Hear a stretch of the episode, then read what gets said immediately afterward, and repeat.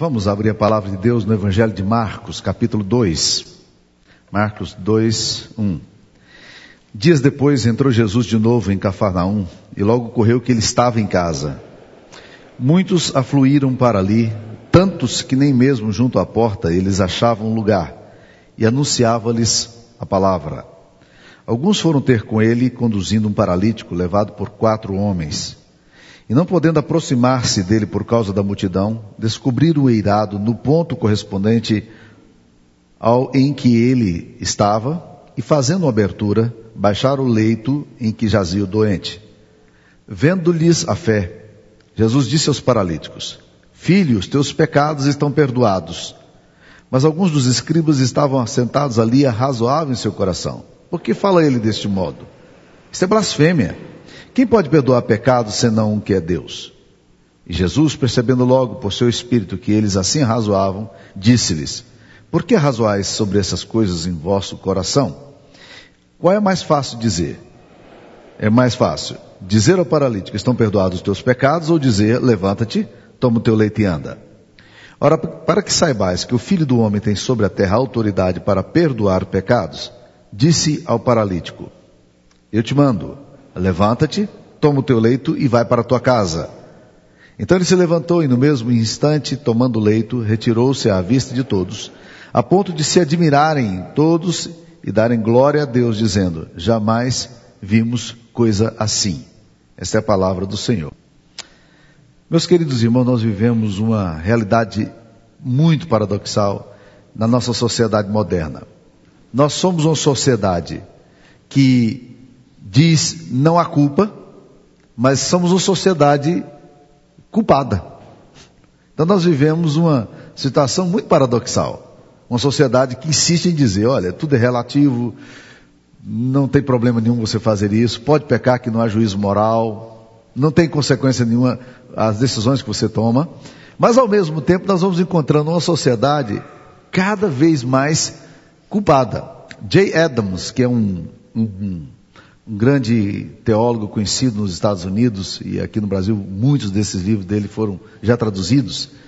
Ele faz uma afirmação radical, eu não me lembro em qual dos seus livros, mas ele faz uma afirmação dizendo o seguinte: que 50% dos pacientes de doenças mentais poderiam ser curados se simplesmente eles tivesse, tivessem a compreensão de que os seus pecados foram perdoados, de que eles estão livres, de que Jesus, de que Deus os perdoou.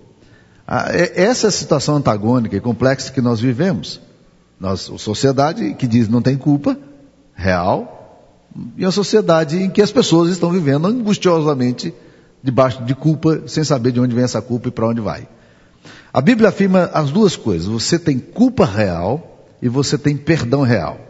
Há vários textos das Escrituras Sagradas que a gente poderia ler. Por exemplo, um deles de Daniel 9, 27 diz o seguinte: Senhor, tu és justo e hoje estamos envergonhados. Sim, nós, o povo de Judá, de Jerusalém, de todo Israel, tantos que estão perto como os que estão distantes, em todas as terras pelas quais nos espalhaste, por causa da nossa infidelidade para contigo. O profeta Isaías diz, no capítulo 64, 6, somos como impuro, todos nós, Todos os nossos atos de justiça são como trapo imundo. Murchamos como folhas e como o vento de nossas iniquidades. As nossas iniquidades nos levam para longe. Romanos capítulo 3, versículo 10 a 12. Como está escrito, não há justo nenhum sequer. Não há ninguém que entenda, ninguém que busque a Deus. Todos se desviaram, tornaram-se juntamente inúteis. Não há quem faça o bem, não há um sequer. Culpa real. Culpa real. Por outro lado, também a palavra de Deus, ela é maravilhosa em afirmar perdão real. Olha o que, que nos diz o texto aqui de Romanos, capítulo 8, versículo 1 e 2. Portanto, agora já não há condenação para os que estão em Cristo Jesus. Porque por meio de Jesus Cristo, a lei do Espírito de vida me libertou da lei do pecado e da morte. Olha esse texto de Isaías capítulo 1, versículo 18, diz, venha, Deus chamando o povo, venha, vamos refletir juntos. A nossa tradução diz: Vinde e arrazoemos. É como se Deus colocasse o homem no, diante de si e dissesse: Vamos dialogar, vamos colocar as razões nossas. E ele fala: Ainda que os vossos pecados estejam vermelhos como escarlate, se tornarão brancos como a neve. Deus dizendo, eu, eu tenho todo o prazer e desejo de perdoar. Agora, essa situação em que nós vivemos, sem negando culpa, ela é profundamente angustiante. Eu vou perdoar de quê? De que, que eu preciso ser perdoado? Eu não tenho culpa. No entanto, nós estamos vendo a sociedade angustiada, sofrendo, porque ela está debaixo dessa, dessa angústia indefinida de, um, de uma culpa que ela não sabe se tem ou se não tem. Esse texto do Evangelho que nós lemos de Marcos, capítulo 2, ele é um texto extremamente interessante. A Bíblia nos diz que trouxeram a Jesus um paralítico, e trouxeram mesmo, porque o texto nos afirma que esse homem é trazido por outros homens, e o texto afirma também que a fé que está aqui em ebulição não é a fé do paralítico. Versículo 5, Jesus disse, o texto diz, vendo-lhes a fé, Jesus não está vendo a fé do paralítico, ele está vendo a fé dos que trazem o paralítico. Eu acho isso fantástico. Isso para mim é um, um modelo maravilhoso de igreja. Eu acho que nós muitas vezes entramos é, em luta por pessoas que sequer são capazes de, de ter fé por, por si só. Eu, eu, tenho tentado definir uma, uma coisa que tem vindo à minha mente como definição de intercessão. Intercessão para mim é você se colocar na brecha a favor de alguém que já não consegue mais orar. Você já se sentiu assim incapaz de orar? Quando os seus pensamentos ficam obnubilados, confusos, você precisa de alguém para orar por você. Você muitas vezes já se sentiu sem fé. É necessário que pessoas encorajem você, visitem você, animem você e, e digam, filho, volte. E é interessante eh, que muitas vezes nós precisamos da fé dos outros para que nossa caminhada continue firme. Nós precisamos entender esse papel da comunidade. Quanta desesperança e frustração poderia existir na alma daquele homem ali? Quanta preocupação poderia estar na alma dele ali? Quando ele é trazido a Jesus, o, amigo, os amigos estão ali preocupados com ele, estão trazendo. Esse homem é, é um homem paralítico, a sua condição não permite que ele ande. Na verdade, o texto, o texto mostra, parece nos revelar que ele não era apenas paralítico, ele era paraplégico, ele, ele precisou de quatro homens para carregá-lo, ele está vindo de cama, ele não consegue assentar. E nós muitas vezes temos paralisia de coração, paralisia de alma, e não conseguimos nos mover. Então, para mim, é, intercessão é orar por alguém que, que não, não consegue mais orar por si. Evangelização é falar de boas novas para as pessoas que acham que as, as novas são sempre ruins. É, é, anunciar fé e semear fé no coração das pessoas. Agora o texto nos surpreende, isso surpreende a todos, e principalmente aqueles que estão ali presentes, porque Jesus volta-se para aquele homem que é trazido por aqueles quatro amigos e olha para ele, paralítico, e diz: Filho, os teus pecados estão perdoados. Eu tenho, tente entender o que está acontecendo aqui. Na visão do judeu, primeiro, só Deus poderia perdoar pecados. Nós também cremos da mesma forma. Na visão dos judeus também, pecado tinha uma coisa que, como que meritória. Você é perdoado por causa dos méritos seus. Então não é de nos assustar que, que a reação desse grupo que está aqui é uma reação absolutamente é, desconcertante. Quem é que pode perdoar pecado senão Deus? Agora esse texto vai nos mostrar algumas verdades interessantes sobre a alma humana. Primeiro é que Jesus aponta para o fato de que o problema que se vê nunca é o problema mais profundo da alma humana. Porque Jesus olha para um paralítico e o problema que eu vejo no paralítico é que ele não consegue andar. Jesus olha para o paralítico e vê um, nele um problema muito mais sério. Seu problema de coração. Você, antes de ser tratado da sua saúde, você precisa ter tratado do seu coração. É interessante como Jesus faz isso algumas vezes. Lembra daquele episódio em que eles estão atravessando o mar? E, e quando Jesus chega perto do barco, aquele barco em polvorosa, aquelas nuvens imensas, temporais, temporal violentíssimo no mar, Jesus vai se aproximando do barco e eles estão aterrados, aterrados duplamente agora, tanto com medo do vento quanto com medo daquela assombração que aparece, eles começam a gritar, é um fantasma, é um fantasma. Jesus olha para aqueles homens e diz assim: Não temas, crê somente. Não seria mais fácil Jesus olhar para a tempestade e dizer: calma, que agora eu vou conversar com eles? Jesus deixa muito claro que muitas vezes, antes de acalmar a tempestade, ele precisa acalmar o meu coração. O problema nosso é muito mais sério do que a gente imagina que ele seja. E é aqui no cerne do coração que Jesus Cristo vai tocar no problema daquele homem. Há alguns textos da Bíblia curiosos, por exemplo, Marcos, eh, Lucas, eh, eh, Mateus 9,32 nos diz de um, de um endemoniado que era surdo-mudo. E trazem a Jesus aquele homem surdo-mudo, e Jesus olha para ele e expulsa o demônio dele. E a Bíblia diz: expulsa o demônio, logo se pôs a falar. O que que estava segurando a alma daquele homem? Todos trouxeram aquele homem porque havia naquele homem um problema de, de mudez, de surdez. E Jesus agora expulsa a causa. E aí ele começa a falar. Muitas vezes o que está atrapalhando a nossa história não é exatamente o problema que se vê, mas é, é o problema que está por detrás do problema. É o que Lutero chamava de pecado debaixo do pecado.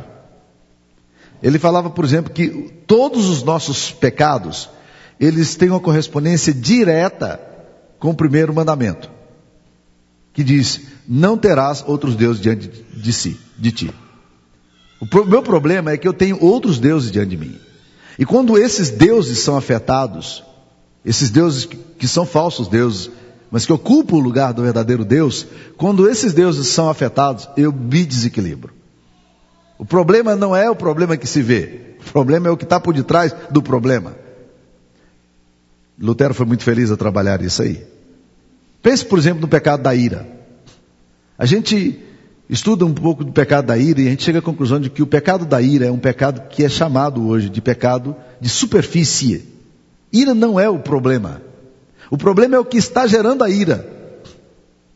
Como uma criança que faz manha, no momento em que alguma coisa é negada, qual é o problema daquela criança?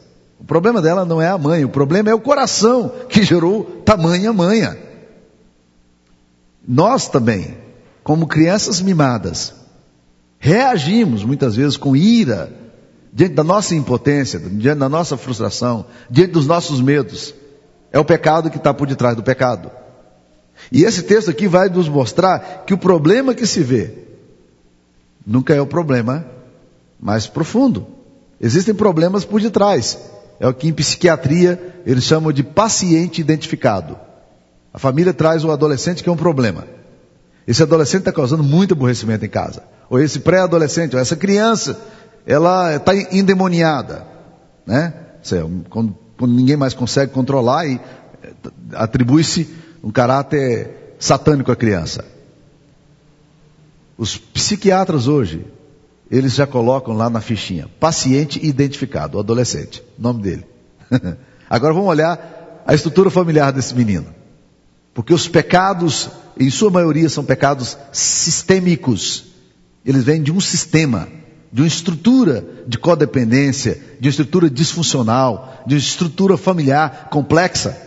E é exatamente isso aqui que Jesus está agora tocando. Aquilo que os homens achavam que era o verdadeiro problema, Jesus vai e aponta para um problema muito mais complexo. Jesus olha para, não para o sintoma, mas ele olha para a causa. A Bíblia nos demonstra exatamente isso. Nós não somos pecadores porque pecamos, mas pecamos porque somos pecadores. Nosso problema não é, pecado para nós não é um acidente de percurso. Pecado para nós é a essência daquilo que, que somos. E por isso, Jesus tem que tocar em áreas que nós achamos que não tem que tocar. Por isso que quando Jesus trata o nosso coração, e eu gosto muito do termo redenção na Bíblia, porque redenção para mim é muito mais do que cura. Quando Jesus trata da nossa, da nossa situação, ele, ele tem que lidar com, com esse sistema da minha alma.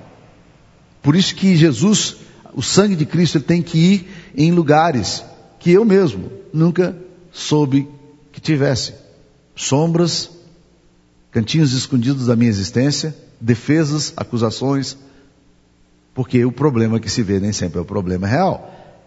Outra coisa que esse texto vai nos ensinar é que as necessidades manifestas nem sempre são as, as necessidades que mais nos afligem. Esse texto vai nos mostrar isso aí. Qual é a necessidade manifesta?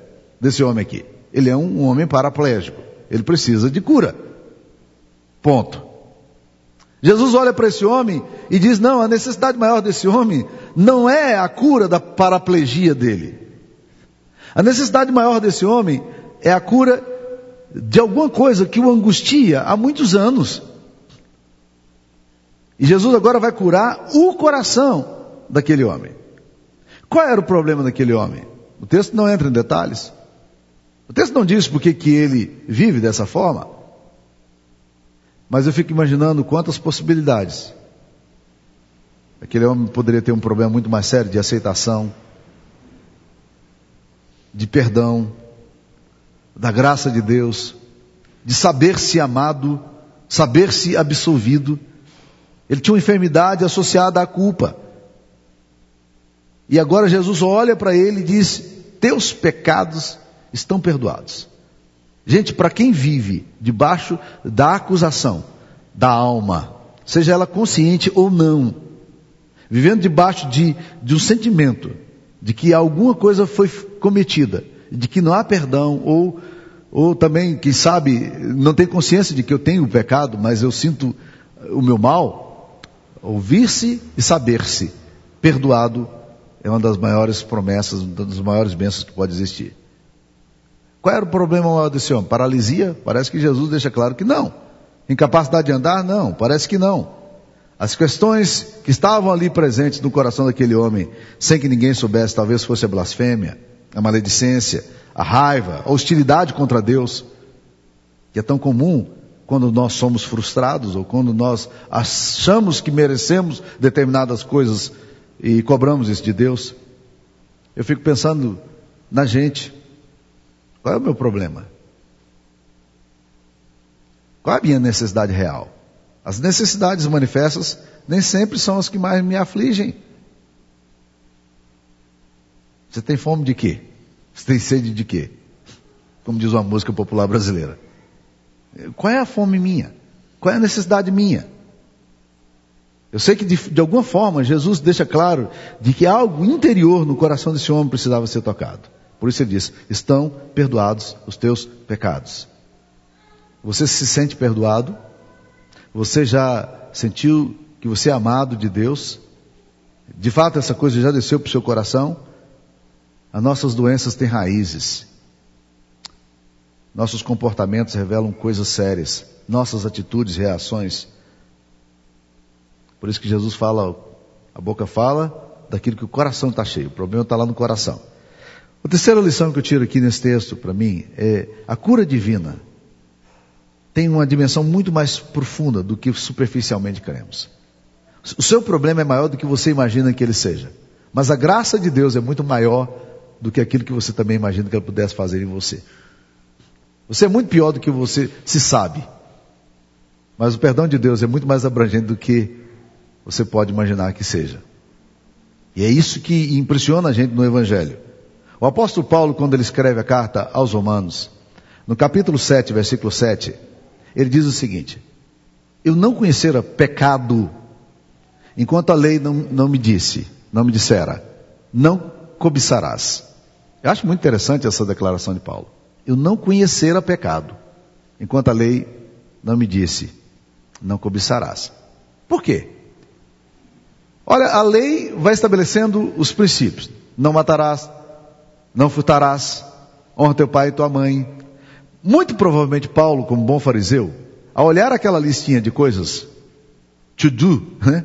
coisas para fazer, ele dizia, yeah, tô livre agora. Dessa eu me safei. tô joia. Porque eu olho aqui a relação que Deus está fazendo e, e olha a minha listinha aqui de coisas. Eu estou indo muito bem, obrigado. Eu estou quase lá. Ainda não colocaram uma auréola na minha cabeça, mas está perto. Eu estou indo muito bem. Ah, sentimento maravilhoso, não? Que gera em nós orgulho espiritual, que é um dos piores tipos de orgulho. Aí Paulo um dia está lendo a Bíblia lá e diz assim: Não cobiçarás. Ele falou: hum, Isso aqui é pecado do espírito. Isso aqui tem a ver com a minha natureza mais profunda. Isso aqui mexe com a minha estrutura psicológica mais séria. Meu pecado não é comportamental. E a gente trata muito pecado como comportamento. Meu pecado não é comportamental. Meu pecado tem a ver com a minha natureza intrínseca, com a minha estrutura mais profunda. E é aqui que Jesus Cristo tem que tocar. Cura divina, ou a redenção divina, tem uma dimensão muito mais profunda do que superficialmente cremos. E é isso que a palavra de Deus vai dizer. Paulo percebe agora e se assusta ao olhar para si e perceber que o seu mau humor, que a sua maledicência, que a sua ausência de paz, que a sua ansiedade, que a sua depressão tinham raiz muito mais profundo. E agora ele percebe quanto o pecado está arraigado nele. Ele diz: para um pecado tão sério como esse, eu preciso de uma redenção tão séria como aquela que foi feita lá na cruz. Jesus não morreu para corrigir comportamentos meus. Jesus morreu para lavar os meus pecados. Jesus morreu para penetrar na minha natureza mais profunda. A Bíblia diz e nos ensina que o homem sem Jesus, ele está espiritualmente morto. Ele é incapaz, ele é inerte. Como paralítico, como paraplégico, ele não tem como responder, ele não tem como andar. Ele não vai caminhar por si só. Ele é escravo do pecado. E sendo escravo do pecado, o escravo não pode acordar num dia, num domingo de manhã e dizer ao dono dele, basta, hoje, hoje eu vou fazer o que eu quero, não o que o senhor quer. Escravo pode dizer isso ao, ao seu senhor? Sem Jesus, você é escravo de quê? Do pecado. O pecado vai dizer faça e você faz. Porque você é escravo. Ele é senhor seu. Ele manda na sua vida. O escravo é cativo. E é isso que nós precisamos entender. Nossos sentidos espirituais não funcionam sem a obra de Cristo. Sem a obra de Cristo nós estamos cegos, estamos surdos. A nossa mente é impossibilitada de compreender as verdades espirituais. Por isso que quando Jesus fala que estão perdoados os teus pecados, eu penso no que Cristo fez na cruz. Quando ele disse para nós, tudo está consumado. Não há mais dívida a ser paga. Não há mais sacrifício a ser realizado. Eu perdoei o seu pecado. Da mesma forma agora Jesus cura o leproso. Mas antes, em, Marcos 1,41. E aqui cura o paralítico. Mas antes de curar qualquer coisa, ele cura culpa, a vergonha dele, seus pecados. Ele toca, ele restaura. E é exatamente isso que a palavra de Deus nos ensina. Jesus ensina redenção, anuncia redenção ao coração do homem. Filho, estão perdoados os teus pecados. E agora, porque estão perdoados os teus pecados, levanta, toma o teu leito, vai para tua casa. Ao perdoar seus pecados, Jesus quis mostrar que o seu ministério, num primeiro momento, não é resolver questões provisórias da minha existência, nem comportamentos, nem aquilo que é externo, mas ele quer tratar de uma forma muito mais séria o meu coração, lá dentro, lidar com a minha natureza caída, com o meu fracasso, com a minha alma adoecida, com a minha alma fria, com o meu distanciamento. E agora Jesus quer tocar nisso aí. Seus amigos, os amigos desse paralítico trazem aquele homem a Jesus. Eles não trouxeram para Jesus perdoar os seus pecados. Eles trouxeram para Jesus curá-lo. Jesus mostra que a dor mais angustiante da nossa alma tem a ver com o nosso interior.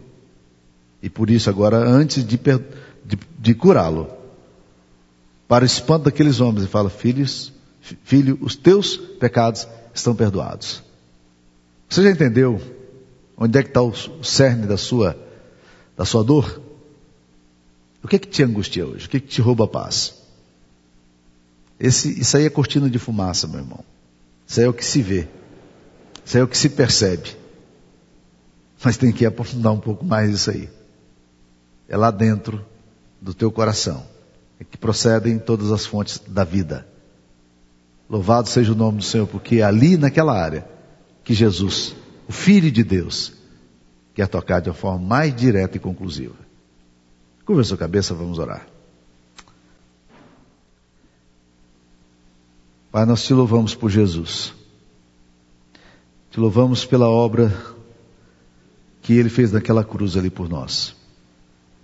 Obrigado, Deus, porque ao mesmo tempo que a Tua palavra denuncia o nosso fracasso, Tua palavra também anuncia as boas novas maravilhosas de redenção.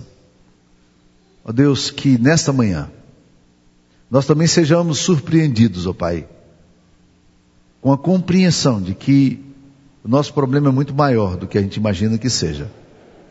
Mas a graça tua vai e penetra em lugares que nós nunca imaginaríamos que o Senhor poderia tocar. Ó Deus, ao sairmos daqui, que nós saímos, ó Deus, com a nova compreensão, compreensão dada pelo Teu Evangelho, e uma nova disposição dada pelo Teu Espírito Santo, para sermos aquilo que o Senhor sempre quis que fôssemos. Para que a restauração nossa não seja apenas alguma coisa superficial para os homens verem, mas que seja alguma coisa que nos identifique na aceitação e na graça incondicional demonstrada na cruz. É o que nós pedimos em nome de Jesus. Amém.